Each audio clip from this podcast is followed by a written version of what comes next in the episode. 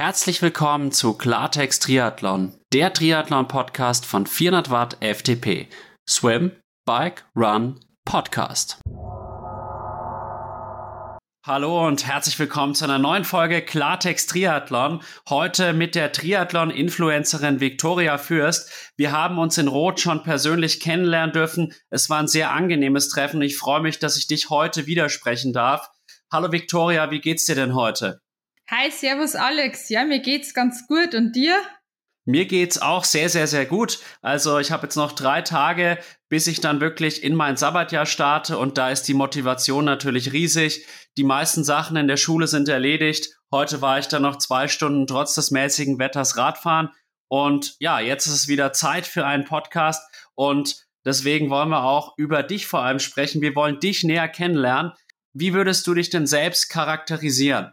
Also, ich würde mich auf jeden Fall charakterisieren als ehrgeizig, zielstrebig, ehrlich und ja, ein richtiges Feuer in mir drin. ich glaube, das trifft's ganz gut. Ich habe dich ja auch kennenlernen dürfen in Rot, wie ich vorhin schon gesagt habe. Und gerade diese Ehrlichkeit, die hat mir auch sehr, sehr gut gefallen. Und ich muss gestehen, bevor ich dich kennengelernt habe, man hat natürlich auch immer gewisse Vorerwartungen so, dass man und man denkt da an Influencerin und so, ja, ist das wirklich so real? Und ich muss wirklich sagen, das war authentisch und das hat mir persönlich dann auch ein großes großen Mehrwert gegeben, dieses Treffen mit dir, weil ich gemerkt habe, die brennt wirklich so für den Triathlon und das ist nicht nur Show für Social Media. Auf jeden Fall, nee, das freut mich auf jeden Fall sehr zu hören, Alex. Und übrigens, Dankeschön, dass du mich in deinen Podcast mich noch eingeladen hast. Das freut mich auch übrigens richtig. Und ja, ich freue mich auf jeden Fall auf unser Gespräch heute. Ich mich auch. Jetzt einfach mal zu dir. Mhm. Nimm uns doch mal mit in deinen Lebenslauf. Welche Sportarten hast du denn auch in der Kindheit und Jugend ausgeübt? Okay, das ist eigentlich ganz schön viel, wenn ich ehrlich bin. Also ich habe eigentlich schon ganz früh angefangen, ähm, alles Mögliche zu machen. Meine Eltern haben mich äh, mit drei Jahren schon zum Skifahren mitgenommen und auch zum Schlittschuhlaufen, Inlineskaten. Mit dem Fußballspielen war ich auch schon sehr begeistert. Mit sechs Jahren haben sie mich äh, dann im Basketballverein mich angemeldet, weil sie gesehen haben, dass ich ein großes Mädel bin. Und das ist mit Vorteil im Basketball, wenn man groß ist. Da war ich dann auch vier, fünf Jahre lang in diesem Sport. Nur leider Gottes gab es dann keine äh, Frauenmannschaft nicht bei uns in Kam. Ist leider eine kleinere Stadt, da ist das Angebot nicht so groß.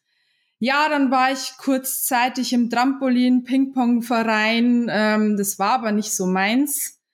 Habe ich mich doch entschieden für den Fußball-Mannschaftssport in der Damenmannschaft.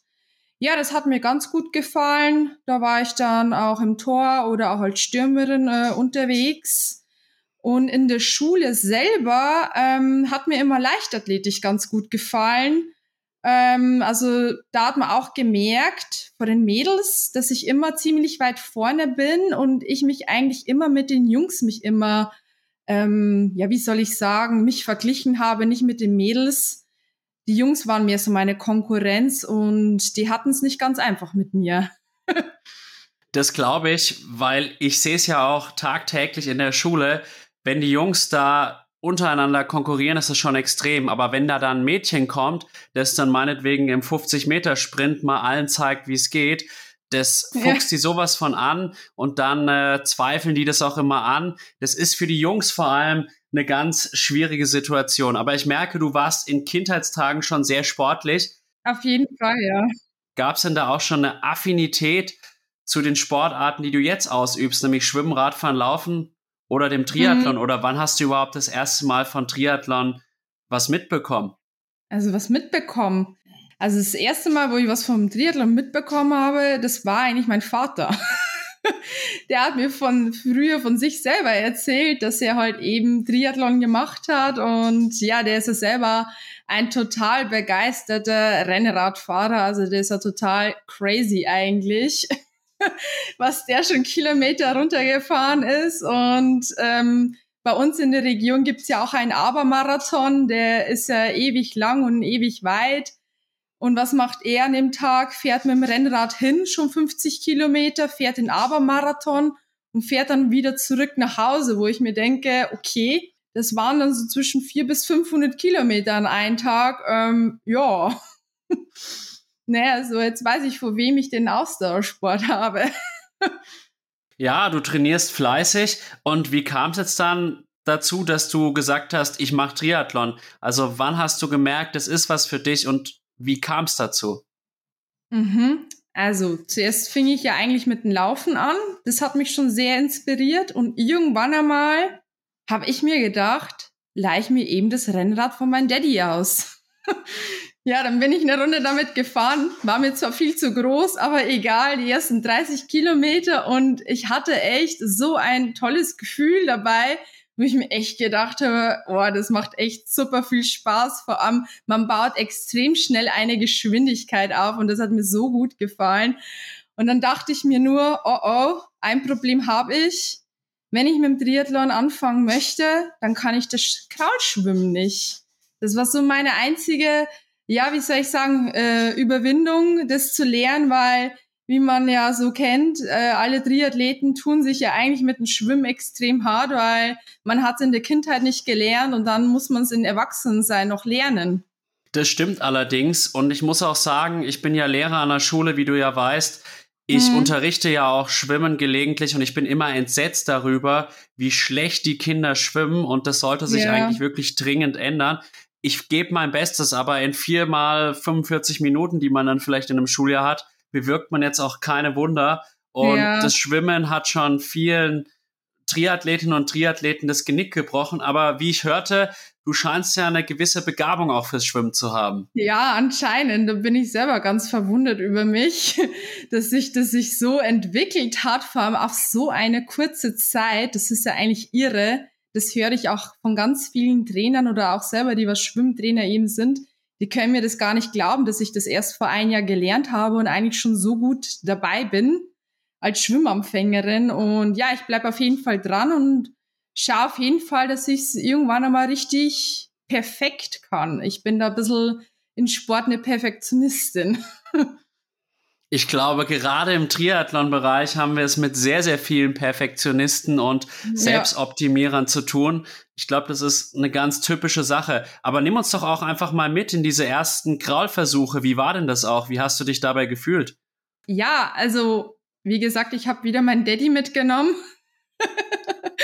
mein Ausdauersportler, ähm, habe ich gesagt, Daddy, komm mit, ähm, zeig mir, wie das ungefähr geht. Ich will das jetzt lernen. Ja, und dann hat er mir was erklärt und kurz gezeigt und dann habe ich einfach gemacht. Und irgendwie, ich weiß nicht, das hat keine fünf Minuten lang nicht gedauert, bin ich schon einigermaßen irgendwie grau geschwommen mit der Dreieratmung, weil ich ihn gefragt habe, was soll ich denn am besten machen? Er hat gemeint, ich soll am besten eine Dreier machen. Vierer ist zu lang, zwei ist zu kurz, mach eine Dreier. Dann habe ich das gemacht. Hat eigentlich ganz gut geklappt. Dann habe ich noch ein bisschen so an mir herumgespielt. Ja, und irgendwie habe ich mir gedacht, gut, schwimmst halt jetzt ein bisschen. Und dann bin ich tatsächlich gleich ein Kilometer geschwommen. irgendwie. Natürlich Technik total falsch, aber ja, habe mir gedacht, für den Anfang nicht schlecht. Ja, das stimmt. Und wenn man jetzt seine ersten Wettkampfergebnisse so anschaut, muss man ja auch sagen, im Schwimmen würde ich jetzt sagen, obwohl du das eigentlich als letztes angefangen hast, ja. hast du eigentlich schon fast das beste Niveau, wenn man jetzt die Einzelsportarten betrachtet. Und das ist doch ja. wirklich beachtlich, muss man sagen. Okay, und ja. dann hattest du, ja? Na, ich wollte nur sagen, ja, es, also wie es halt dazu gekommen ist, ähm, es gab einen Bademeister, den habe ich mal gefragt, ähm, was er zu meiner Technik meint ob er mir da nicht paar Tipps geben kann, ja. Und was sagt dann der Bademeister zu mir aus nichts?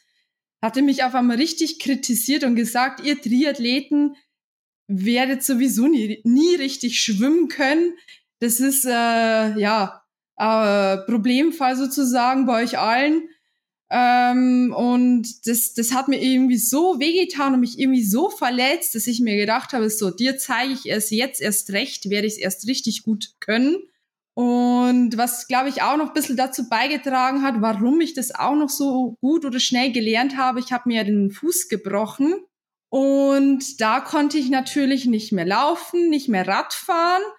und mir blieb nichts anderes über, als zu schwimmen zu gehen. Ich bin mit der Orthese schwimmen gegangen, habe meine Beine nicht benutzt mit Poolboy und habe nur meine Kraulzüge geübt. Und ich glaube, das war so ein Faktor, was mich eben so weit nach vorne gebracht hat.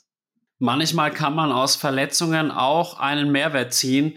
Also mhm. ich hatte es tatsächlich 2017 auch mal, habe ich mir auch den Fuß gebrochen, aber ich konnte dann lange nicht laufen, aber habe dann auch das Radtraining intensiviert und die Folgesaison lief beim Radfahren extrem gut. Ah ja, ja, nicht schlecht. Ja, eben Radfahren war das zweite, was ich dann anfangen konnte oder sollte, damit es eben besser abheilt und besser durchblutet wird, der Knochen. Ja, ja. Ist so und der Arzt hat mir damals auch immer gesagt, sobald quasi das wieder zugewachsen ist halbwegs, muss mhm. man dann auch wieder in die Belastung rein, um auch das Ganze eben zu mobilisieren. Und genau. es ist wirklich auch schlecht, wenn man da zu lange pausiert und zu lange ja. im Schongang verfährt. Das stimmt, ja. Ja, auf jeden Fall. ja, so ist es mit den Verletzungen. So ist es, richtig. Aber jetzt wollen wir doch mal so ein bisschen deinen Weg in, in den Triathlon oder im mhm. Triathlon noch mal ein bisschen nachverfolgen. Ja. Du hast uns jetzt schon geschildert, wie du da auch so hingekommen bist, diese ersten Anfänge, sage ich jetzt mal. Wie hat mhm. sich das denn weiterentwickelt? Was war dein erster Wettkampf? Wann hast du dir einen Trainer geholt und so weiter und so fort? Okay, also der nächste Schritt war dann einfach, dadurch, dass ich halt auch eben Schwimmen besser lernen wollte, habe ich mich dann äh, im Verein angemeldet, im ASV KM Triathlon Verein. Da ist man in der Gruppe, da trainiert man miteinander und da, wenn man möchte, werden auch ein Trainingspläne erstellt. Ähm, wir hatten halt eben einen Vereinstrainer, der hat mir dann am Anfang ein paar Trainer halt, äh, Trainingspläne erstellt, weil natürlich als Anfängerin kennt man sich ja null aus, wie man am besten das alles angeht. Der hat mir dann was gemacht, daran habe ich mich halt eben gehalten, habe dann ein bisschen trainiert. Ja, und dann im Juni, letztes Jahr im Sommer, hatte ich tatsächlich meinen allerersten Triathlon. Also Sprint habe ich komplett ausgelassen, weil es mir irgendwie zu kurz ist. Und mich hat gleich schon die Olympische irgendwie fasziniert und habe mich dann eben in der Region bei mir eben angemeldet. Das ist der Drachentriathlon in Furt im Wald. Übrigens, Radstrecke überhaupt nicht easy. 40 Kilometer und fast 800 Höhenmeter. Als Rennradanfängerin ist das schon ordentlich. Ähm, ja, aber trotzdem, obwohl es jetzt nicht die einfachste Radstrecke war und auch die Laufstrecke war auch nicht so ganz easy, ähm, bin ich tatsächlich ähm, mit drei Stunden ins Ziel rein an dem Tag war es auch ultra heiß. Es hat 38 Grad gehabt. Also Wahnsinn. Und es hat einfach so viel Spaß gemacht. Und da hat es mich so richtig gefangen, wo ich mir gedacht habe, ja, Triathlon ist genau meins. Äh, ich möchte jetzt nur noch mehr Triathlon machen. Und mittlerweile betreibst du Triathlon ja auch als Leistungssport, muss man sagen. Wenn mhm. man dir auf Instagram folgt zum Beispiel, da kommt ja quasi gefühlt jede Woche mal ein langer Lauf, eine lange ja. Radeinheit, Race-Pace-Intervalle. Also du nimmst die ganze Sache auch schon sehr ernst. Ja, na, also es hat sich so entwickelt. Ich habe mir irgendwie was vorgenommen in meinem Kopf. Und ja, das möchte ich irgendwie erreichen und ich möchte dranbleiben und ja, von nichts kommt ja nichts. Also konsequent durchziehen und ja, genau. Das machst du auf jeden Fall. Wer unterstützt dich denn auch auf dem Weg da zur erfolgreichen Triathletin? Naja, ich muss auf jeden Fall sagen, also die Familie steht schon sehr nah. Also ich bekomme Unterstützung von meinen Eltern, auch von meinem Mann. Jetzt habe ich auch mittlerweile auch einen Trainer, der was mich auch noch unterstützt, damit auch ja nichts schief geht, weil ich tendiere dazu, ein bisschen zu viel zu machen. ähm, zu viel ist aber nicht gut. Also ich trainiere wirklich nach System und Plan und ja, ähm, nee, also Unterstützung von allen möglichen Seiten, vor allem von Personen, die was ich sehr liebe und ja, die was mir halt eben am wichtigsten sind. Auch Freunde stehen hinter mir und akzeptieren das, wenn ich nicht immer gleich Zeit habe, weil die wissen, hey, Vicky muss wieder trainieren. da ist ein bisschen schwierig, lange ähm, wegzubleiben, weil ich muss jeden, also jeden Tag eigentlich früh aufstehen, weil da beginnt schon mein erstes Training. Wie oft trainierst du dann ungefähr in der Woche? Das würde mich auch interessieren, weil du bist ja im Moment auch Age Group Sportlerin. Ich glaube, du hast mhm. schon echt ein gewaltiges Trainingspensum. Ja, habe ich. Also ich trainiere eigentlich jeden Tag bis auf den Donnerstag. Das ist immer, also eigentlich immer mein Ruhetag. Und teilweise habe ich zwei bis drei Einheiten am Tag. also ich trainiere eigentlich schon viel. Ja, aber wir wissen es ja, wie es ist. Wer im Triathlon viel trainiert, der wird auch langfristig Erfolge im Triathlon erzielen können. Mhm. Also bei mir ist es extrem, eine extreme Korrelation besteht zwischen einfach dem, was ich trainiere und das, was dann halt auch an Output im Wettkampf rauskommt. Also wenn ich wirklich einen hohen Umfang trainiert habe, ja. dann habe ich eigentlich auch im Wettkampf immer performt und ja. das ist einfach so im Ausdauersport und das wird bei dir auch nicht viel anders sein und du bringst genau. auch die nötige Motivation mit und so soll es halt auch einfach sein. Und jetzt hast du, wie ich gehört habe, deine erste Mitteldistanz gefinisht. Ja, habe ich tatsächlich. naja, die lief jetzt nicht so, wie ich es eigentlich erwartet hätte, aber was soll's? Aus Fehlern lernt man, man macht's beim nächsten Mal besser. So an sich ist es genau meins gewesen. Also von diesen Distanzen her, das gefällt mir ähm, am besten. Also wie gesagt, ich mag ja dieses kurze ja nicht. Aber Mitteldistanz ist genau die richtige Länge für mich. Wenn ich mich so zurückerinnere, als ich damals mit dem Laufen begonnen habe, habe ich nicht fünf oder zehn Kilometer äh, Wettkämpfe teilgenommen. Mich hat gleich der Halbmarathon fasziniert und das Gleiche ist mit der Mitteldistanz. Es ist genau die, also sagen wir mal, du musst auch Halbmarathon gelaufen werden. Das ist genau meins. Ja, geh doch mal ein bisschen genauer auf dein Rennen ein. Würde mich schon interessieren, wie es gelaufen ist. Ja. Ich meine, die erste Mitteldistanz ist ja doch auch was Besonderes. Also das mhm. ist für mich auch so gewesen. 2018, bis dahin habe ich immer nur Sprint oder Olympisch gemacht. Ja, ja, ja. Und Mitteldistanz war für mich so der nächste Step. Und da war ich wirklich extrem aufgeregt. Ich konnte fast eine Woche vorher nicht schlafen. Bin völlig übermüdet in den Wettkampf gegangen und ich glaube, oh. deswegen lief es auch nicht so gut. Ja, also das muss ich auch zugeben. Also die Nacht vom Wettkampf war ich auch ultra aufgeregt, weil mir auch so viele Gedanken durch den Kopf durchgegangen sind und ich hatte auch so Ziele oder so Zeiten, die was ich auch auch selber umsetzen wollte und die was auch machbar wären. Ähm, ja, ähm, an dem Tag, als ich aufgestanden bin, ultra aufgeregt, ähm, nochmal alles durchgegangen durch den Kopf, ähm, Schwimmstart, war super gut, muss ich echt sagen. Ich habe mich gleich bei den besseren Schwimmerinnen mich da eben, ja, angehalten, war auch ziemlich gut dabei.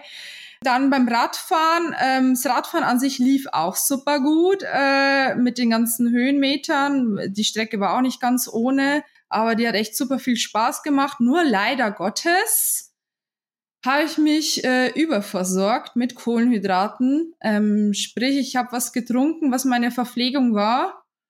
Ähm, nicht zu sehr mit Wasser nachgespült. Wiederum ging es dann mein Magen sehr schlecht. In der zweiten Radrunde, also jede Runde hat 30 Kilometer, äh, und in der zweiten Radrunde ging es mir heute schon nicht mehr so gut. Leider. In der dritten Runde habe ich mir gedacht, naja, nimmst noch mal ein paar Schlücke vor dem Kohlenhydrategetränk, aber das war dann überhaupt nicht gut. Und leider Gottes beim Laufen habe ich mir den ganzen Lauf vermasselt. Ja, was soll ich denn dazu sagen? Toilette, hallo. Ich bin insgesamt viermal aufs Klo gelaufen. Hat mir ultra viel Zeit gekostet. Mir ist extrem schlecht gegangen. Ich habe Magenkrämpfe gehabt. Ich habe echt gemeint, ich werde es jetzt nicht finishen. Ich war richtig am Boden zerstört, muss ich ganz ehrlich sagen. Aber letztendlich habe ich mir dann irgendwann mal gedacht, geh, das ist deine erste Mitteldistanz. Es wäre schlimm, wenn du deine erste Mitteldistanz jetzt nicht finishen würdest. Reiß dich zusammen, beiß auf die Zähne zusammen und kämpf dich da irgendwie durch, auch wenn dein ganzer Magen alles komplett spinnt, es vorne und hinten rauskommt. Zieh's einfach irgendwie durch. Dann waren da noch solche süßen Mädels noch am Straßenrand, die, was ich noch am Tag davor noch kennengelernt habe, die was dann auch noch mit mir paar Bilder oder Selfies haben wollten, die haben dann noch meinen Namen geschrien und mich noch so richtig angefeuert. Das hat mir dann nochmal so richtig Motivation gegeben. Und dann habe ich gedacht, gut, du machst es jetzt irgendwie, egal mit welcher Zeit, es ist jetzt wurscht, Hauptsache, du tust jetzt deine erste Mitteldistanz irgendwie finishen. Ja, ich habe es geschafft. Ich bin mit einem großen Grinsen ins Ziel reingekommen. Eine Last ist mir vom Herzen gefallen. Das war so ein wunderschönes Gefühl, muss ich sagen. Leider nicht so, wie ich es erwartet hätte, aber naja, was will man denn? Erste Mitteldistanz. Ähm, bin trotzdem happy mit meiner Zufriedung, äh, mit meiner mit meiner Leistung, obwohl es ein bisschen schief gelaufen ist. Ich verstehe und ich muss auch sagen, ich finde, du bist da wirklich auch ein Vorbild gewesen, weil man ja auch sagen muss, viele, gerade auch Profis, die steigen dann doch auch mal in einem Rennen aus und mhm. manchmal auch absolut verständlich aus gesundheitlichen Gründen, manchmal ja. aber auch aus Gründen, die man vielleicht nicht so ganz nachvollziehen kann. Und da finde ich wirklich, dass du ein Vorbild bist. Du hast ja auch 55.000 Follower auf Instagram ja. und ich glaube, dadurch, dass du eben diesen Kampfgeist gezeigt hast, hast du eine Menge gewonnen. Und wie du gesagt hast, es war die erste Mitteldistanz. Es war übrigens die Mitteldistanz in Trum. Ich glaube, das haben wir gar nicht dazu gesagt. Nicht, dass die Zuschauer jetzt irritiert sind, von welcher Mitteldistanz redet die ja. da überhaupt. Ja, die ist gar nicht mal so easy, ne? Weil wie gesagt, ähm, ewig viele Höhenmeter. Also ich glaube, auf diese 89 Kilometer, was es waren, waren es ja über 1000 Höhenmeter. Äh, das ist schon ordentlich, aber wie gesagt, ich bin sehr gewöhnt aus dem Bayerischen Wald. du scheust auf jeden Fall die Berge nicht und nee. das ehrt dich natürlich auch nochmal. Und man muss ja sagen, dieser ganze Triathlon jetzt in Trum war ja nur eine Generalprobe. Ja, genau. Es war eigentlich, eigentlich habe ich ja mit meinem Trainer ausgemacht, es ist ja eigentlich nur eine Testung. Ich mache einfach nur so mit, aber das Problem ist, ich war dann wieder zu sehr ehrgeizig und schon wieder, ah, ja, hätte ich nicht machen sollen, aber so bin ich einfach und ja, das lässt sich einfach nicht meiden, diese Sportlergeist, ne?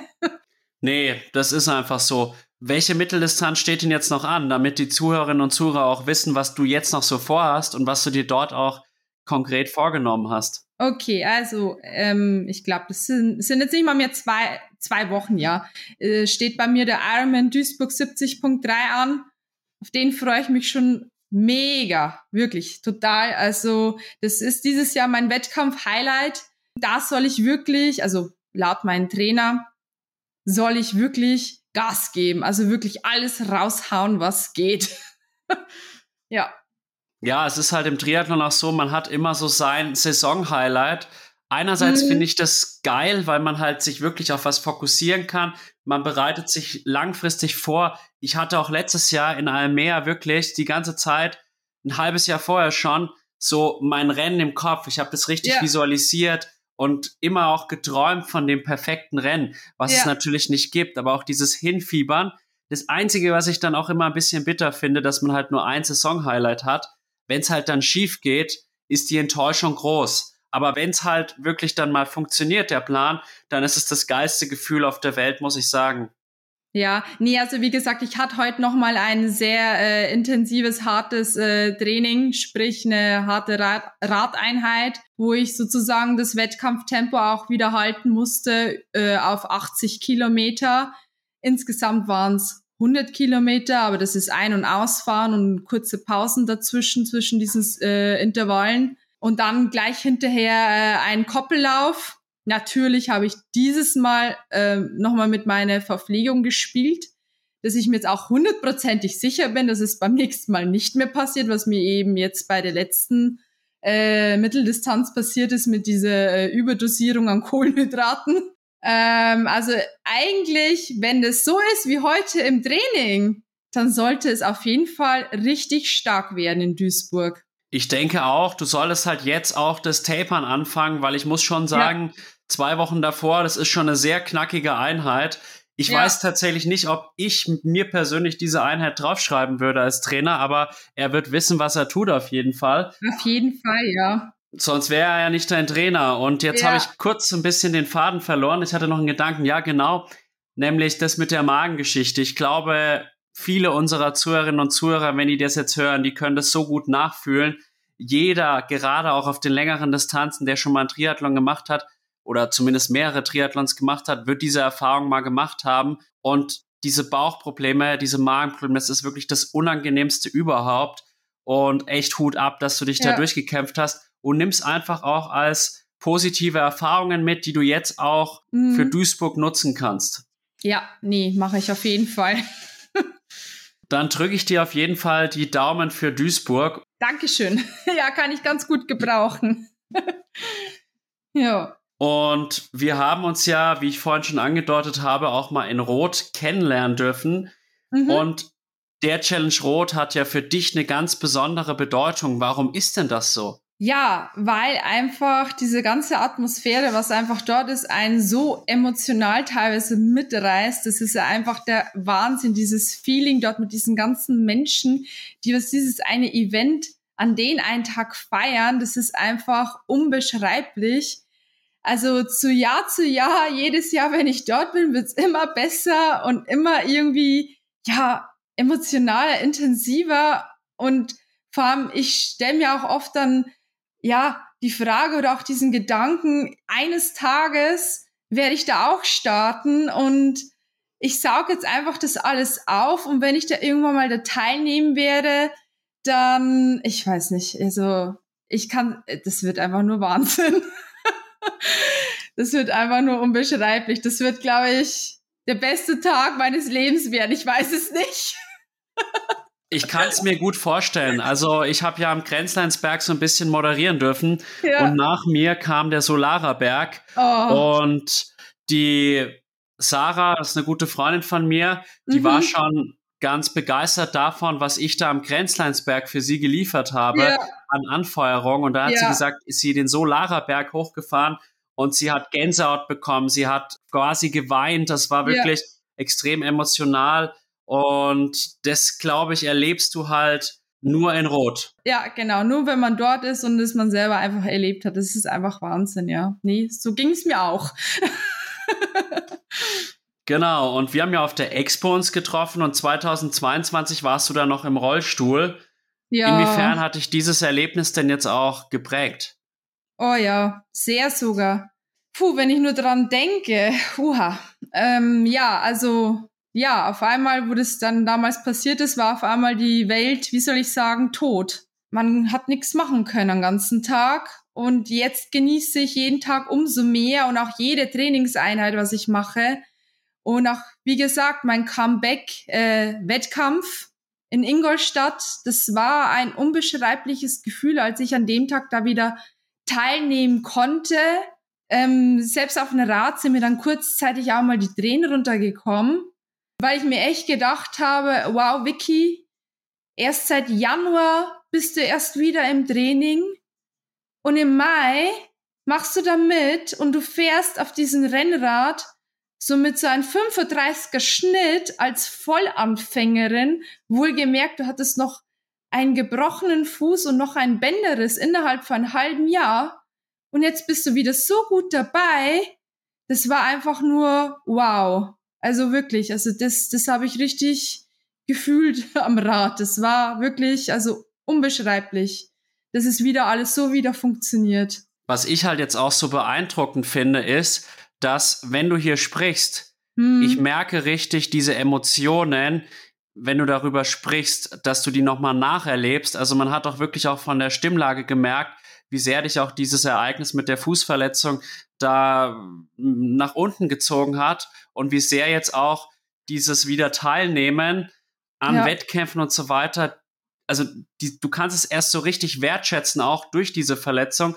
Und manchmal ist es wirklich so, erst wenn man wirklich am Boden liegt, ich kann das auch selber gut nachvollziehen, ist es so, dass man dann das, was sonst so selbstverständlich erscheint, so richtig nochmal lieben und wertschätzen lernt. Auf jeden Fall, ja, nee, also wirklich, also es war keine schöne Zeit nicht, muss ich sagen, was, was mir letzten Sommer passiert ist. Aber ich habe vieles daraus gelernt. Es hat mich nochmal wesentlich stärker gemacht. Ich habe herausgefunden, was ich auch wirklich will in mein Leben. Ähm, also sowas gibt einen schon zum Nachdenken, wenn man nicht mehr das macht, was man gerne machen möchte. Es, es ging ja nichts. Ich konnte auch meinen Sport nicht machen. Das war ja wirklich sehr schlimm über eine sehr lange Zeit. Ich hatte auch ein bisschen Komplikationen mit diesem Bruch. Eine sehr lange Heilungszeit. Ärzte waren sich nicht sehr, also das, das macht einen schon sehr fertig, muss ich sagen. Und auch wieder dieser Einstieg.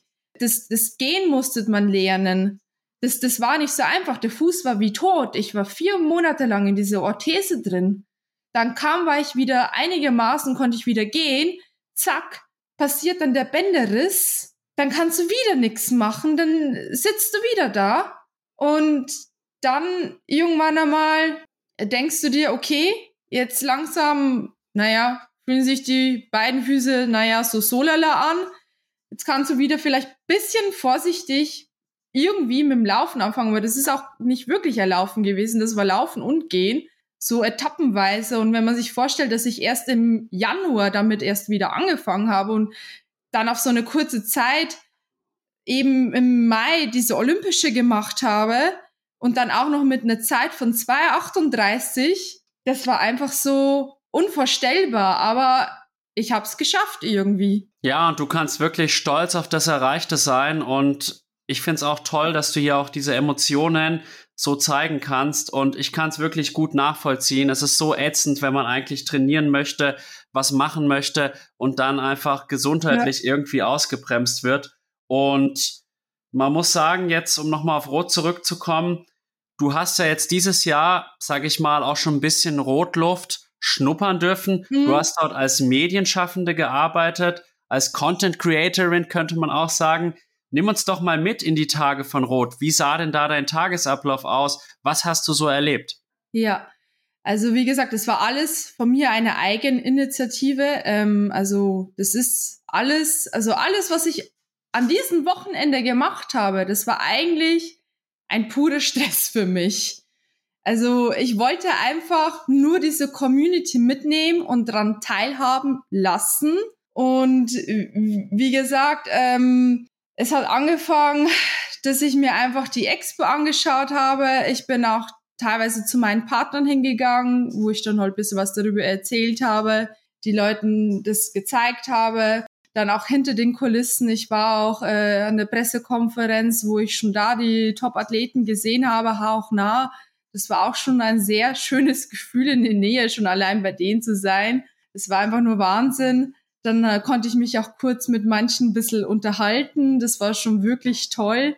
Dann, wie gesagt, ich habe auch ganz viele Leute ähm, getroffen von Instagram, mit denen ich heute auch schreibe und auch kommuniziere.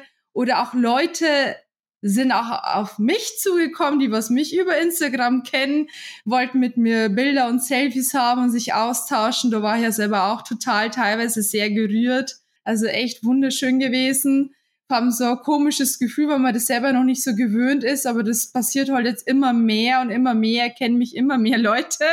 Ja, Wahnsinn. Ja, und an sich, ja, der Tag, an dem äh, eben äh, stattgefunden hat, der Wettkampf am Sonntag, natürlich früh aufgestanden. Dann ähm, habe ich geschaut, dass ich mir einen guten Platz finde, wo ich alles mitfilmen kann. Habe auch immer geschaut, dass ich immer die Highlights oder alles einfach mitnehme, mitfilme, so viel zeige, wie es nur geht von Rot.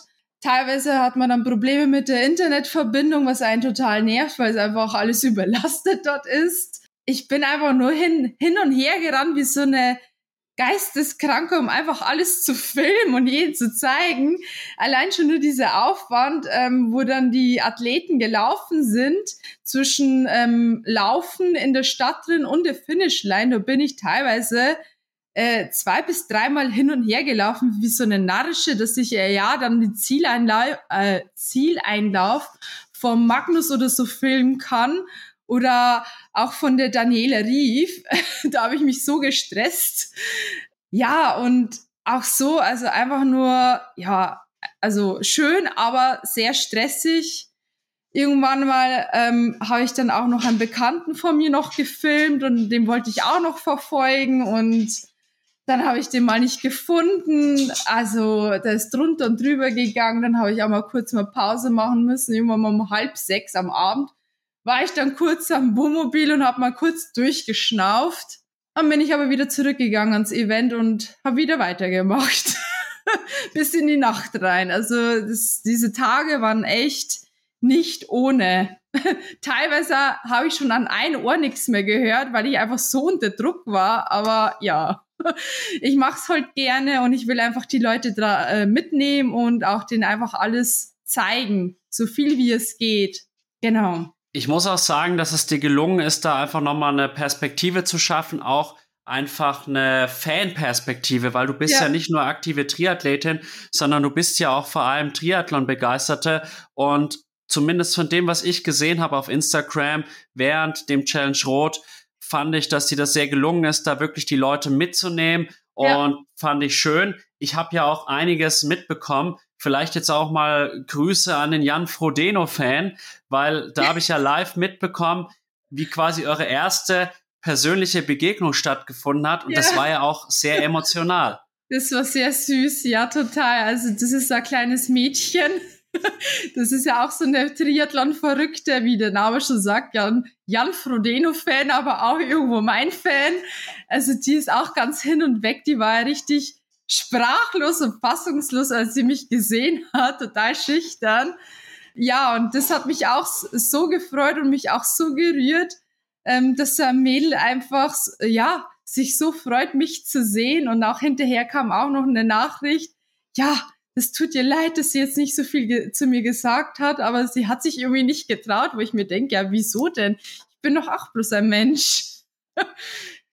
Was ich halt auch so schön fand, dass du da auch diese Emotionen auch so wieder so gezeigt hast. Also du hattest ja auch Tränen ja. in den Augen und ich kann mich da auch gut reinfühlen, weil im Endeffekt wie du gesagt hast, man ist letztlich auch nur ein Mensch, egal wer das ja. ist, ob das jetzt Toni Groß ist, David genau. Beckham oder Madonna. Man ist letztlich nur Mensch ja. und ich weiß auch gar nicht, warum das der Mensch so in sich hat, dass er immer irgendwie andere Menschen so ein bisschen mhm. äh, auf den Podest heben muss. Also ja. ich bin zum Beispiel da jetzt, ich tick da ganz anders. Also für mich ist es jetzt, macht es keinen Unterschied, ob ich da jetzt, ich nenne es mal Jan Frodeno vor mir habe Victoria ja. Fürst oder irgendwie den Günther aus Buxtehude. Also für mich sind die alle gleich. Ich habe ja. das nicht so in mir, aber ich stelle fest, dass viele doch auch so gerne auch Leute als Vorbilder einfach nehmen. Ja, auf jeden Fall, ja, ja. Es ist einfach so, ja.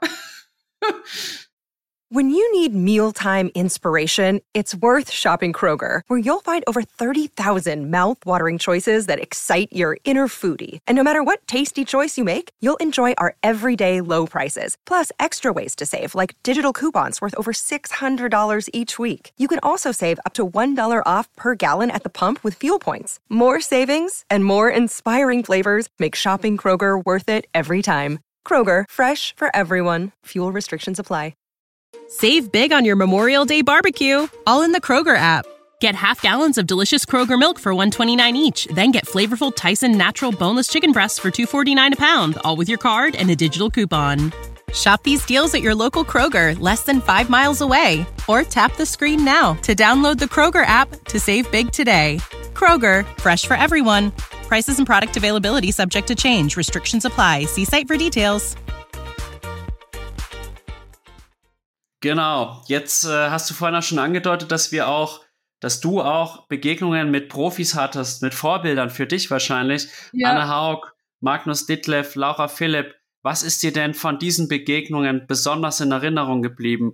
Wen hast du denn da auch am besten kennenlernen dürfen? Also tatsächlich von den dreien habe ich am besten Laura Philipp kennenlernen können. Also die war echt äh, sehr gesprächsvoll und auch total nett und mit der habe ich mich tatsächlich ein bisschen länger mich unterhalten und haben dann auch äh, Bilder miteinander gemacht. Da haben wir, naja, ein bisschen mehr wie einen Bildversuch gemacht. Bis das Perfekte dabei war, war recht amüsant mit ihr. Und ja, ich freue mich auf jeden Fall, wenn ich sie wiedersehe. Und ich finde das so krass, das, die ist also richtig, also für mich ein richtiges Vorbild, weil, wie gesagt, die hat auch so spät eben mit dem Schwimmen angefangen, wie ich. Und mittlerweile ist sie auch so weit vorne äh, im Profifeld dabei, wo ich mir denke, ja, Wahnsinn, da steckt echt Arbeit dahinter und wenn man will, dann kann man es halt eben auch erreichen. deshalb sehe ich sie ein bisschen mehr als Vorbildfunktion oder Vergleich, weil ja, sie hat auch einen Hund, die ist damals auch mit dem Hund laufen gegangen, so wie ich. Dann ist sie damals mit dem Rennrad in die Arbeit gefahren und was ihr halt dann noch gefehlt hat zum Triathlonsport, eben das Schwimmen. Das hat dann halt eben auch so spät gelernt. Deshalb sehe ich da in ihr ein großes Vorbild bei mir. das kann ich gut nachvollziehen, weil ihr habt ja dann doch auch in der Vita einige Parallelen und warum nicht? Vielleicht äh, es für dich ja auch noch ein paar Triathlon-Schritte weiter nach oben. Ob es jetzt so weit geht wie bei der Laura, das weiß ich jetzt natürlich nicht. Ja, aber auf jeden Fall ist sie ein perfektes Vorbild, an der man sich orientieren kann, weil sie ja nicht nur sportlich überzeugend ist, sondern ja. wie ich finde auch menschlich. Genau, das finde ich ganz toll, das finde ich super. Naja, dann wollen wir doch mal über das sprechen, was dich wahrscheinlich bisher am berühmtesten gemacht hat, nämlich letztlich auch dein Social Media Auftritt, nämlich auf Instagram 55.000 ja. Follower. Ich gebe es zu, da bin ich schon ein bisschen neidisch, weil ich gebe mir auch Mühe und äh, das würde ich doch auch gerne irgend, also 55.000 glaube ich ist nicht möglich mit äh, einem Podcast, aber ich würde mir schon noch über den einen oder anderen das Follower, der meinen Podcast hört, natürlich freuen. Aber auf jeden Fall, da ist natürlich auch eine ganze Menge Arbeit dahinter. Auf jeden Fall. Wem sagst du das? oh. Wie kamst du denn überhaupt auf die Idee zu sagen, okay, ich investiere da jetzt mal so viel Zeit in meinen Social Media Bereich? Weil man muss ja da auch sehr aufwendig, sag ich mal, sich überlegen, was poste ich, wie poste mhm. ich, welchen Content liefere ich, wie positioniere ja. ich mich, die Foto- und Videoqualität muss stimmen, du musst viel von dir preisgeben, etc. pp. Mhm. Also nimm uns da einfach mal mit in die Entstehungsgeschichte der Influencerin, der Triathlon-Influencerin mhm. Victoria Fürst. Okay, also, also auf Instagram habe ich mich eigentlich schon damals angemeldet. Ich glaube, das war 2013, da war ich aber noch sehr jung. Natürlich war ich da noch nicht, also ich war schon sportbegeistert, aber ich bin da kurzzeitig in einer anderen Schiene gewesen und mich hat da mehr Fashion und so interessiert und habe halt mehr so Fotos in Kleidern und in Röcken so gemacht, so Fashionbilder. Und irgendwann einmal, wie gesagt, habe ich mich nochmal, ja, wie soll ich sagen, habe ich mir nochmal überlegt, so, willst du jetzt eigentlich Fashion machen oder willst du eigentlich wieder Sport machen? Ja, und dann habe ich mich irgendwie umentschieden, habe mir gedacht, ach, Sport ist eigentlich der bessere Weg. Da fühle ich mich wohler und irgendwie, finde ich, passt es noch besser zu mir. Und dann habe ich eben im Sport angefangen, genau. Dann habe ich einen Sportcontent aufgebaut, wo ich halt eben, ja, Fitnessvideos gemacht habe und auch mehr in der Laufbranche. Ja, und irgendwann einmal, ich glaube, das hat nicht lange gedauert, wurde leider mein Account gehackt. dann gab's diesen einen nicht mehr. Was vorbei. Damals hatte ich da bei diesem Account, das war bei mir so ein Misch-Account, weil ich früher eben Fashion gemacht habe, Mode und dann später habe ich umgeswitcht auf Sport. Also da war eher so ein Mischfall. Ja, wie gesagt, der wurde dann gehackt. Dann war alles weg. Mm, und dann habe ich mir diesen neuen hier aufgemacht, was ich jetzt im Moment habe mit meinen 55.000 Followern. So, von vorne anfangen, dann habe ich gewusst, wie ich es besser machen kann wie ich, äh, was eigentlich bei den Leuten am besten ankommt. Da hatte ich schon ein bisschen so paar Erfahrungen. Das hat nicht lange gedauert, hatte ich, glaube ich, auf ein halbes Jahr schon 10.000 Follower. Ähm, und dieser Wachstum ist die ganze Zeit ziemlich konstant, muss ich sagen. Also, äh, wie gesagt, aufs Jahr gesehen sind es ungefähr, ich sage jetzt ungefähr 15.000 bis 20.000 Follower. Ähm, mein Account gibt's jetzt dann bald seit drei Jahren. Genau. Und ansonsten, ja, wie soll ich das erklären? Mittlerweile habe ich auch viele Follower, äh, wo ich eben eine Verbindung aufgebaut habe und ich bleibe auf jeden Fall dran und habe vor allem Spaß dabei. Spaß ist ganz wichtig, weil wenn man Social Media nur deswegen macht, weil man eben es meint, machen zu müssen, ja. dann macht's auch, glaube ich, keinen Spaß und die Leute kaufen das einem auch nicht wirklich ab. Das ist zumindest meine Einschätzung. Wenn du jetzt an deinen Content denkst, welchen Mehrwert siehst du denn an deinem Content für deine Followerinnen und Follower? Und welchen Mehrwert hast auch du davon, dass du diesen Content produzierst? Also ich muss auf jeden Fall sagen, also, ähm, also mein Account ist sehr motivierend, inspirierend für die Leute. Also sprich, ähm, Leute, die was nicht wissen, wie sie am besten mit dem Sport anfangen sollen, die schreiben ja auch tatsächlich da mal auch mal Nachrichten, wo ich die dann ein bisschen motiviere und animiere und auch irgendwie sage, wie sie am besten ähm, das verwirklichen können. Sie müssen sich irgendwo Ziele setzen und einfach dranbleiben und vor allem eben Spaß haben. Und für mich hat es einen Mehrwert, ja, einfach das ganze Feedback von den ganzen Leuten, was da einfach zurückkommt. Ähm, egal, also das, Positive oder auch so, ja, Dankeschön, dass du mir jetzt da geholfen hast. Und das ist etwas, was mir, was mir eine große Freude äh, bereitet und mich eben weitermachen lässt.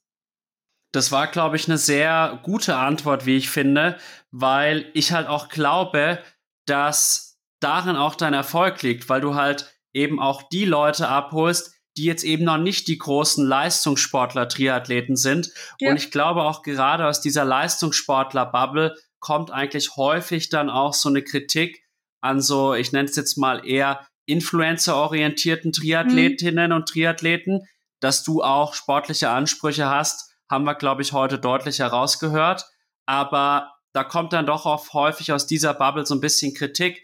Aber ich glaube halt, dass manchmal diese absolute Leistungssport oder noch mehr Hochleistungssport für die Leute, die halt den Triathlon ausprobieren wollen, auch abschreckend ist. Und ich ja. glaube, da findest du halt einen wesentlich besseren Zugang dazu, zu Leuten, die halt einfach auch mal einen Triathlon ausprobieren wollen und ja, jetzt vielleicht nicht Fall. beabsichtigen, in zwei Jahren Ironman zu finishen, sondern halt vielleicht einfach mal in einem Jahr die erste Sprintdistanz.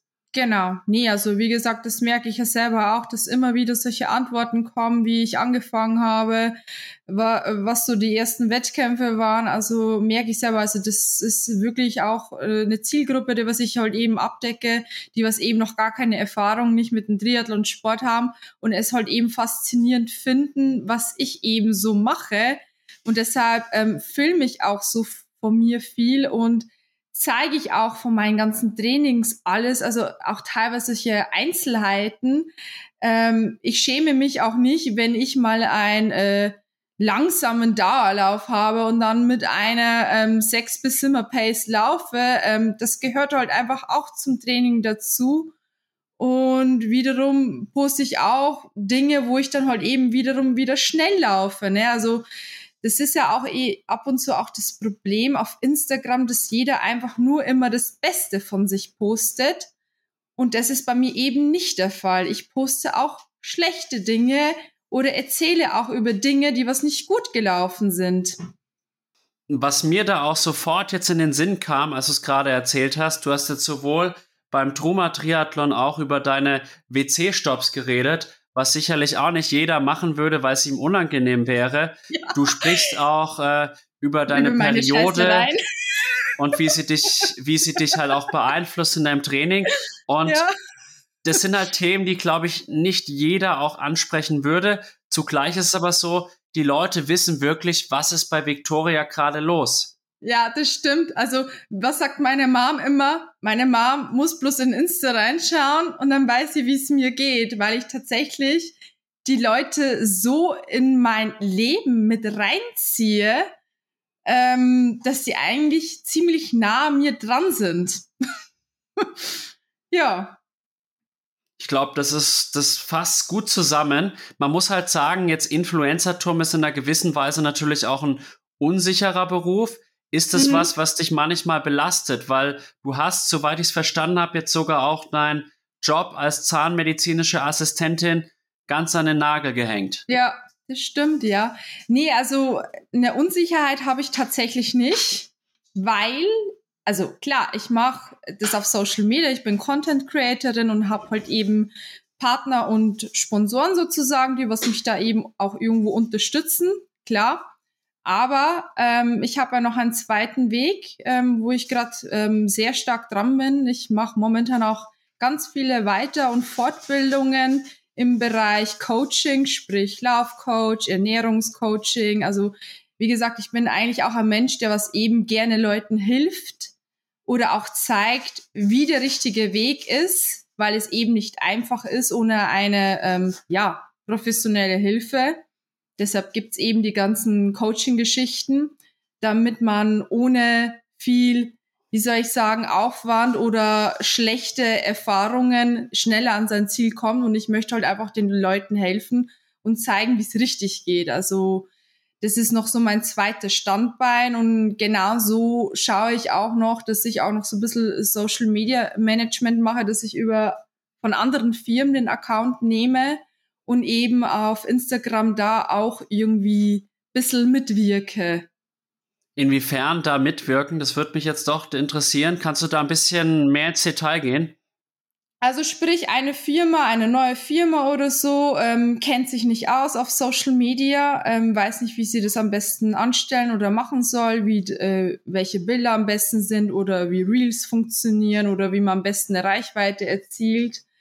Ähm, da helfe ich denen halt eben, das alles zu verbessern und eben die Reichweite zu erweitern. Also sprich, ich übernehme den Account und mache dann alles für diese Firmen. Das ist eine coole Geschichte. Also ich denke, dass da auch einige von das profitieren können. Nicht. Also wie gesagt, das, das, also offiziell habe ich es ja nirgends stehen. Die Leute wissen das nicht, weil die wissen nicht, wer eben das macht. Also wie soll ich es halt eben erklären? Sprich, ähm, es ist eine ähm, neue Anziehfirma mit irgendeiner Sportmarke und die brachte irgendwo Hilfe, weil sie sich nicht auskennen und dann engagieren sie mich oder ich schreibe die an und so entsteht eben, ja, wie soll ich sagen, eine Partnerschaft. Ja, und da profitieren ja dann auch beide Seiten davon und super, dass du da auch deine Expertise und deine Fachkompetenz, die du in dem Bereich hast, dann auch gewinnbringend für andere einsetzen kannst. Jetzt hast du gesagt, dass du sehr, sehr viel von dir auch preisgibst mhm. und auch die Leute mitnimmst. Gibt es denn nicht auch mal Momente, wo du sagst, das wird mir alles zu viel, das nervt mich oder das stresst mich?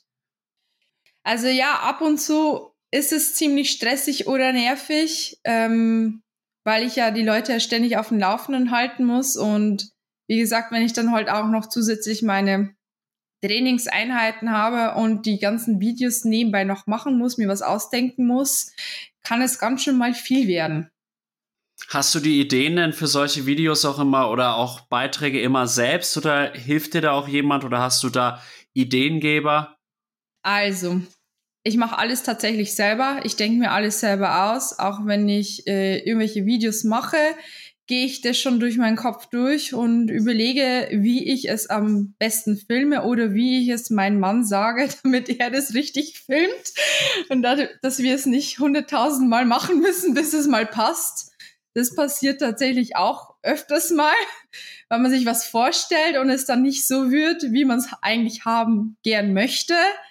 Also ab und zu ist es echt eine sehr lästige Arbeit. Das kann ich mir vorstellen. Und ich muss halt auch sagen, ich glaube, ich wäre, glaube ich, überhaupt gar nicht geeignet für den Job, den da dein Mann manchmal ausüben muss, weil ich bin manchmal total genervt davon, wenn ich von anderen Bilder machen muss. Zugleich bin ich aber auch so froh, wenn da Leute von mir Bilder oder Videos machen, ja. weil es einfach dann auch gut ist für eben Reels und so weiter. Ja. Und ich muss auch wirklich sagen, in den letzten Monaten ich war früher jetzt gar nicht so der Social Media Typ, aber ich habe okay. mittlerweile richtig Bock, so Kurzvideos zu erstellen mhm. und äh, coole Beiträge zu machen und habe da auch gerade auch durch den Podcast unwahrscheinlich viel mhm. dazulernen können. Ja, glaube ich. Nee, also wie gesagt, das Schneiden und alles, das macht mir selber auch total Spaß. Und das muss man auch irgendwo können und mittlerweile geht es, also das geht mittlerweile zack, zack, also das geht ganz schnell.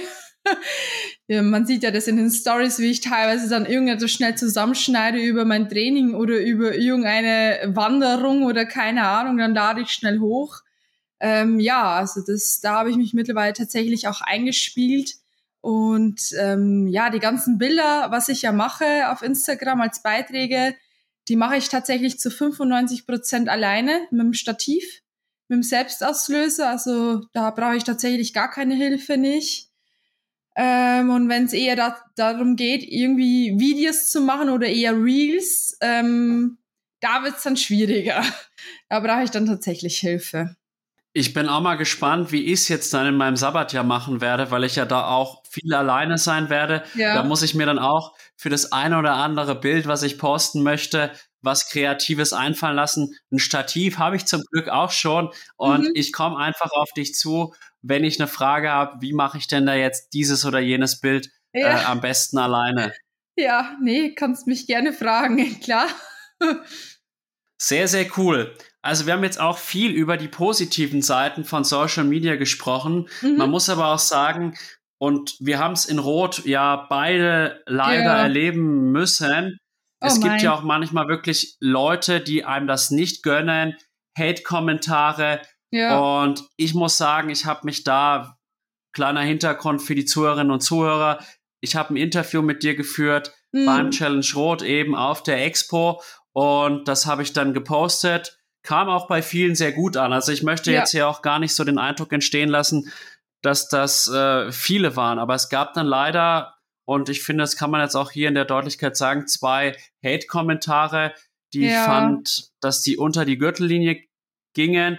Und du hast mich dann auch angerufen und äh, ja. du warst auch total schockiert. Ich persönlich war auch total eigentlich am Boden zerstört, weil ich mir gedacht habe, das ist wirklich unter aller Sau, was die da abgeliefert haben.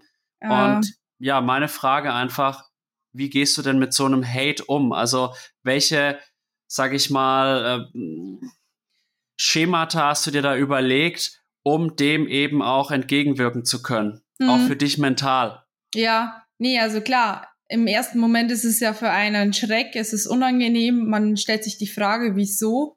Vor allem, wieso wird man kritisiert? Ich habe der Person nichts gemacht. Also ich kenne die Person nicht einmal und dann stehen da so komische Dinge oder sie denken sich irgendwie was aus, weil sie meinen, was vielleicht auch gar nicht stimmt. Ähm, es ist schon sehr traurig, dass es äh, solche Menschen eben gibt, aber die wird es halt anscheinend, denke ich jetzt mal, immer geben und es wird auch immer mehr werden. Ja, und wie gehe ich damit am besten um? Ja, ähm, ich blende es einfach so gut wie es geht aus, denk mir meinen Teil. Ich denke mir so, ich habe der Person nichts getan. Ich denke mir auch, ich würde sowas niemals irgendjemanden schreiben oder warum sollte ich sowas jemanden schreiben? Und dann denke ich mir, die Leute haben anscheinend nichts zu tun oder denen ist langweilig, weil Langeweile habe ich nicht. Dann haben es wahrscheinlich noch irgendein Problem mit sich selbst. Weiß ich nicht. Oder sind vor irgendetwas gestresst und lassen es an einen einfach mal aus. Ja, am besten einfach ignorieren, gehen lassen, sich denken, ja, was soll's, ist jetzt so, ändern kannst du es nicht. Und einfach ausblenden. Punkt, Ende aus. Nicht mehr weiter darüber nachdenken am besten. Weil Negatives wollen wir nicht haben sondern ich bin, wie gesagt, auch ein sehr positiver Mensch und ich lasse mich nicht unterkriegen. Sehr gut, das ist eine gesunde Einstellung. Nichtsdestotrotz glaube ich schon, dass es einem dann im ersten Moment doch trifft.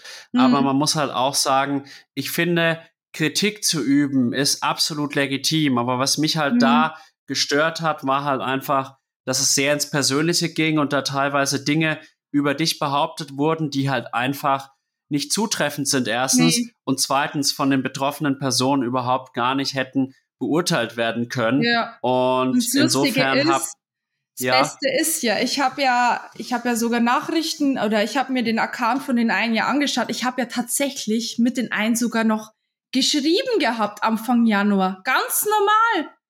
Das ist ja eben krass. Wo ich mir denke, was hat jetzt der für ein Problem? Weißt du, was ich meine? Also, ja, verstehe ich nicht. Ich konnte es auch nicht verstehen, aber ich glaube, wir sind da beide sehr professionell mit umgegangen. Ja. Angenommen, es kommt jetzt da auch mal eine kritische Äußerung. Also wirklich jetzt nicht mhm. ein Hate, wie wir es jetzt da hatten. Wie gehst du denn auch mit kritischen Äußerungen um, wo du sagst, okay, das ist eine Sache, die kann man jetzt sagen, das geht nicht ins Persönliche, das ist einfach halt nur eine Meinung. Wie gehst du damit um, wenn da einfach unterschiedliche Meinungen auch vorliegen? und Kritik dann auch geübt wird. Ja, klar, nee, also jeder hat seine Meinung, jeder hat seine Aussage, es ist sicherlich was dran, also wie gesagt, einfach akzeptieren und ähm, schauen, also wenn es irgendwie was Schlechtes ist, dass ich einfach das Beste daraus mache. Wenn jetzt irgendwas von mir kritisiert wird, was irgendwie nicht gut war oder keine Ahnung, dann denke ich mir, okay, hm, wieso? Und dann denke ich mir, okay, wenn ich jetzt wirklich was falsch gemacht habe, klar, ich bin ein Mensch, jeder Mensch macht Fehler, ähm, ich bin nicht perfekt, ich kann es nur besser machen. Genau, und ich denke halt auch, bei mir ist es jetzt auch so, ich glaube, da sind wir auch in einer gewissen Weise mhm. Kollegen. natürlich, am Anfang war das Podcast-Ding eine Sache, wo viel Lob kam ja. und wenig Hate. Aber jetzt mit der Zeit, wo der Podcast halt auch erfolgreicher geworden ist, gab es jetzt mhm. auch mal ein, zwei, sag ich mal, Hate-Geschichten, aber ja. auch wirklich zwei, dreimal Kritik, die auch berechtigt war. Ja. Und das habe ich mir auch zu Herzen genommen und ich äh, ja, hoffe klar. auch, dass die Kritiker dann in Anführungsstrichen das gemerkt haben, dass ich das ernst nehme und da auch versuchen werde, das dann in Zukunft anders zu machen. Und zum Thema Hate jetzt nochmal, das ist mir jetzt gerade nochmal eingefallen, mhm. da sage ich immer, besser schlechte Presse als keine Presse, weil es zeigt ja auch, dass die Leute sich dann überhaupt mit dir beschäftigen. Ja, ja, und schon. letztlich ist es auch wieder gut äh, für einen selbst. Und ja. ich glaube, das sollte man da auch einfach immer mitnehmen. Auf jeden Fall. Jetzt haben wir von dir auch erfahren, dass du sehr, sehr viel von dir preisgibst. Aber mhm.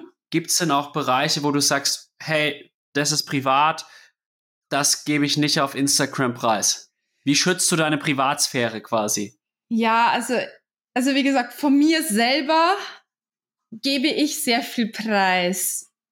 Aber wenn es jetzt darum geht, mit der Beziehung mit meinem Mann, das ist etwas, ähm, was dann tatsächlich sehr privat gehalten wird.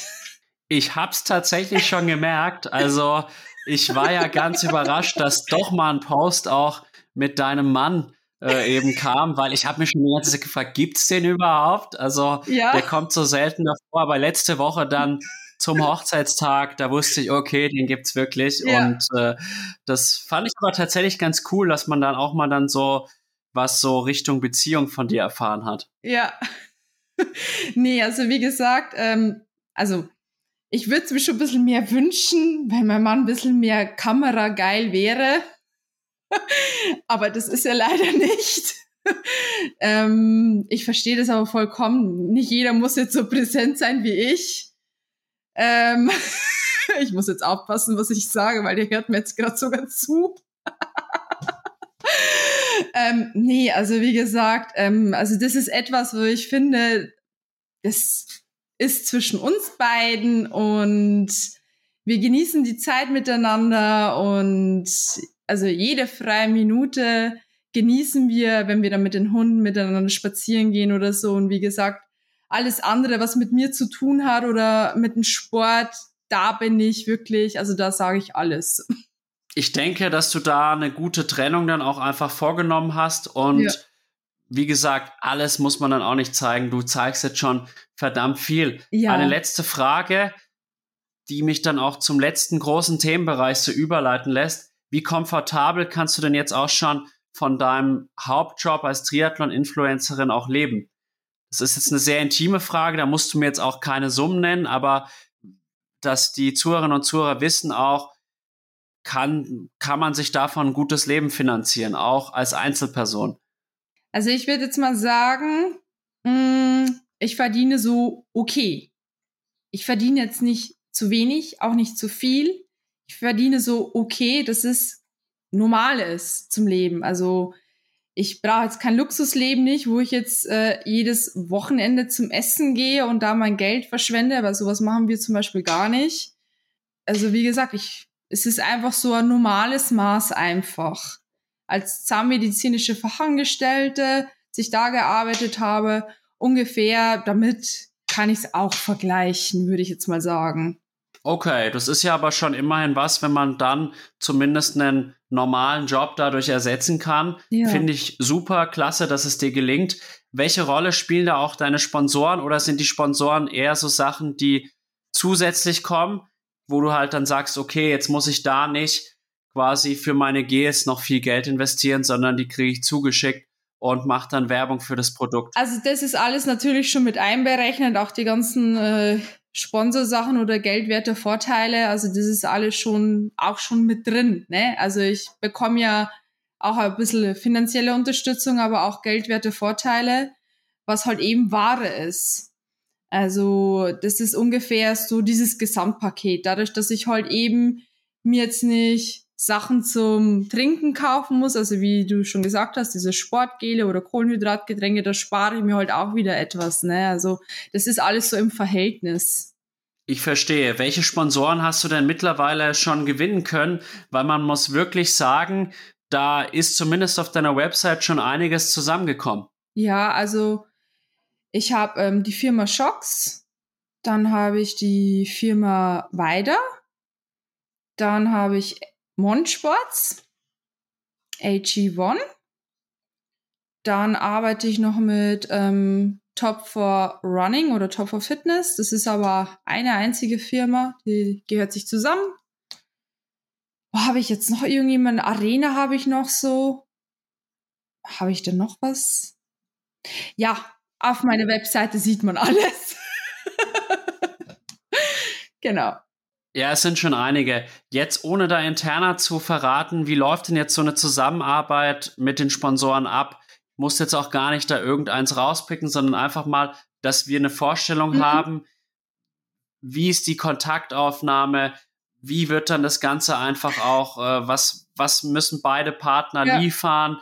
Also ohne da jetzt in Details zu gehen, ich weiß, es ist mhm. immer schwierig auch, dann über Verträge zu reden, das geht nicht, aber dass du ja. halt so das, was halt geht, einfach uns mitteilen kannst, das wäre cool. Ja, also grundsätzlich ist jede Partnerschaft schon mal unterschiedlich nicht jede Partnerschaft ist gleich, das kann ich schon mal sagen. Jeder hat andere Bedürfnisse oder Vorstellungen. Ähm, es sind auch sehr oft einige Komplikationen dabei. Ab und zu passt auch die Abstimmung nicht. Ähm, wiederum hat man auch einen großen Schriftverkehr mit den ganzen Firmen. Also ich bin echt permanent nur an E-Mail schreiben teilweise, um gewisse Dinge abzuklären oder wann was gemacht wird. Also ganz ohne ist es nicht. Man meint immer, oh, die hat das schöne Leben, die bekommt Sachen gestellt oder geschenkt, aber geschenkt ist es auch nicht, weil die Ware, die was ich ja bekomme, muss ich ja auch wiederum wieder versteuern. so einfach ist es alles nicht und ja, also wie gesagt, ich bin ständig nur an E-Mail schreiben, machen und tun, äh, mir was ausdenken, jeden nur recht machen ja, es steckt wirklich Arbeit dahinter. Das glaube ich total. Gibt es denn auch irgendwelche No-Gos, wo du gleich sagst, wenn da ein Partner oder ein möglicher Partner auf dich zukommt und sagt, so und so möchte ich das, dass du sagst, nee, das mache ich nicht. Das, da hatte ich schon schlechte Erfahrungen mit. Also was ich halt eben nicht mag, ist, wenn die mir vorschreiben, was ich machen soll. Das mag ich überhaupt nicht. Also ich finde es immer am besten, wenn ich mir selber was ausdenken kann und vor allem, ich will ja auch nur mit Firmen zusammenarbeiten, wo ich einen Bezug habe oder wo ich auch selber damit zufrieden bin, weil alles andere macht ja keinen Sinn ja nicht. Ähm, und deshalb finde ich es schlimm von manchen Firmen, die wollen dann was von mir und sagen mir, wie ich es machen soll. Und das, also teilweise bin ich dann diese Person nicht oder warum soll ich das so machen? Ich mache das so, wie ich es machen möchte. Also weißt, was ich meine, oder? habe ich es jetzt richtig erklärt? ich habe alles bestens verstanden. Okay. Also ich muss sagen, finde ich beachtenswert, weil ich mir schon vorstelle, dass viele Menschen halt froh wären darüber, wenn halt jemand ihnen Vorgaben macht. Aber ich merke das halt auch immer so, mhm. jetzt auch an meinem Leben. Ich bin jetzt auch eher jemand, der gerne auch kreativ ist und ich hasse Vorschriften, ich brauche meine Freiheiten. Und äh, ich fühle mich sehr, sehr schnell eingeengt. Ja. Und für mich wäre das jetzt tatsächlich ähnlich wie bei dir, aber ich kenne auch viele Menschen, die einfach diese Vorgaben brauchen, die diese Leitlinien brauchen. Da ist jeder anders. Ich mhm. persönlich finde es aber sehr sympathisch, dass du dann auch einfach so deinen eigenen Stempel ja. da bei diesen ganzen Partnerschaften auch aufdrückst. Jetzt muss man sagen, und da lese ich jetzt auch mal ab von meinem Notizzettel hier, okay. dass ja auch viele Menschen einfach auch sagen, diese Influencer sind quasi Kacke, weil die halt äh, Kohle kassieren oder Sponsorings abkassieren. Aha. Und es geht dabei nicht um Leistung, sondern es geht darum, dass man sich selbst möglichst gut verkauft. Diese Kritik kommt ja dann vor allem auch von Profiathletinnen und Athletinnen, die vielleicht jetzt sage ich mal, eine gute Leistung erbringen, aber halt im Social-Media-Bereich mhm. nicht sehr erfolgreich sind. Was entgegnest du solchen Leuten, die dann halt auch so ein bisschen Frust gegenüber dir jetzt schieben, die mhm. jetzt zwar vielleicht triathletisch gesehen einfach nur Amateurin ist und noch nicht im Profibereich unterwegs ist, aber halt dafür einen extrem guten Social Media Auftritt hat. Was entgegnest du solchen Kritikern? Ja, also allgemein, wenn jemand meint, ein Problem mit Influencer zu haben, ähm, na gut, dann ist es so, aber dann sind sie aber irgendwo auch selber schuld, wenn es da nicht irgendwie was machen auf den sozialen Netzwerken. Es kann ja jeder irgendwie aktiv sein oder irgendwas für seinen Trainings ja erzählen. Und wie gesagt, ich verbinde das ja auch nur alles oder was ich mache, auch Monsports oder so. Ich bin von diesen Produkten mehr als überzeugt. Und was ist schon dabei, mal über diese Produkte zu, äh, zu reden oder zu berichten oder ähm, irgendwelche coolen Videos äh, oder Bilder zu machen? Sehe ich auch so und ich sehe es halt auch mittlerweile so. Also ich muss gestehen, ich weiß nicht, woran es liegt, aber ich habe in den letzten zehn Jahren irgendwie so mitgenommen gehabt, Social Media schlecht. Und das wird aber auch irgendwie, finde ich, in vielen Medien tatsächlich auch, aber auch in der öffentlichen Meinung häufig auch so fast schon propagiert. Ich sehe es aber mittlerweile ganz anders. Also ich muss sagen, eigentlich Social Media ist eigentlich auch was verdammt Schönes, ja. weil man kann halt auch Leuten, die weit weg sind, irgendwie so an deren Leben teilhaben. Und mir macht es mittlerweile echt sau viel Spaß, da aktiv zu sein. Man muss natürlich ein gesundes Maß finden. Ja, ja, vor allem die, die Verbindung oder diese Community, die wird ja immer mehr oder man wächst auch teilweise auch zusammen. Dann trifft man sich auf ein Event, tauscht sich aus, freut man sich, dass man sich mal endlich mal sich persönlich mal sieht. Das ist ja etwas, was ich auch so toll finde. Also mich hat damals auch mal einer eben angeschrieben, der kommt irgendwo weiter oben aus Deutschland, er hätte mal Lust, mit mir laufen zu gehen am Sonntag ey, der ist 300, 400 Kilometer zu mir runtergefahren und ist mit mir am Sonntag 35 Kilometer gelaufen. mit dem bin ich noch immer in Kontakt. Mega cool, weißt du? Ich finde, sowas verbindet einfach. Im Endeffekt muss man sagen, tolle Story. Und bei uns war es ja auch nicht viel anders. Also ich ja. bin ja auf dein Profil gestoßen und dann dachte ich mir so, Mai, ist auf jeden Fall eine interessante Gesprächspartnerin. Ich rufe die mal an. Ja. Und ich glaube, bisher hatten wir auch einen sehr positiven Kontakt. Also ich hatte immer viel Spaß mit dir. Ja. Und was ich halt an dir so schön finde, danke, dass du halt auch diese, einfach diese Authentizität hast, dass du wirklich den Triathlon liebst. Und ich Fall. glaube, das ist auch ein ich perfektes Schlusswort. Ja. ja. Nein, ich wollte sagen, ich habe sogar extra Triathlon-Fingernägel gemacht für meine erste MD. Das habe ich noch ganz vergessen zu erwähnen. Wenn das keine Liebe nicht ist zum Sport.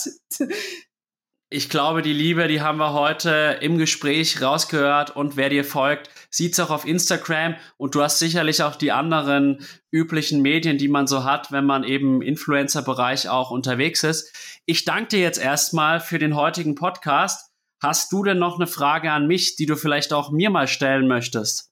Puh, was möchte ich dir denn fragen? Ja, ähm, wie lange machst eigentlich du Triathlon? Ich mache Triathlon seit mittlerweile sechs Jahren ah. und bin immer noch freudig dabei und werde jetzt das Sabbatjahr nutzen, um nochmal so richtig anzugreifen. Mach das. Und ich. auf jeden Fall. Und so, jetzt danke ich euch erstmal erstmal dir, Victoria, natürlich, dass du da warst. Das war mega cool. Ja, na, also ich bedanke mich auch nochmal bei dir ganz herzlich. Das war jetzt echt total amüsant, hat echt Spaß gemacht, mit dir sich auszutauschen. Und ja, ich hoffe, dass wir uns mal irgendwann mal wieder austauschen können.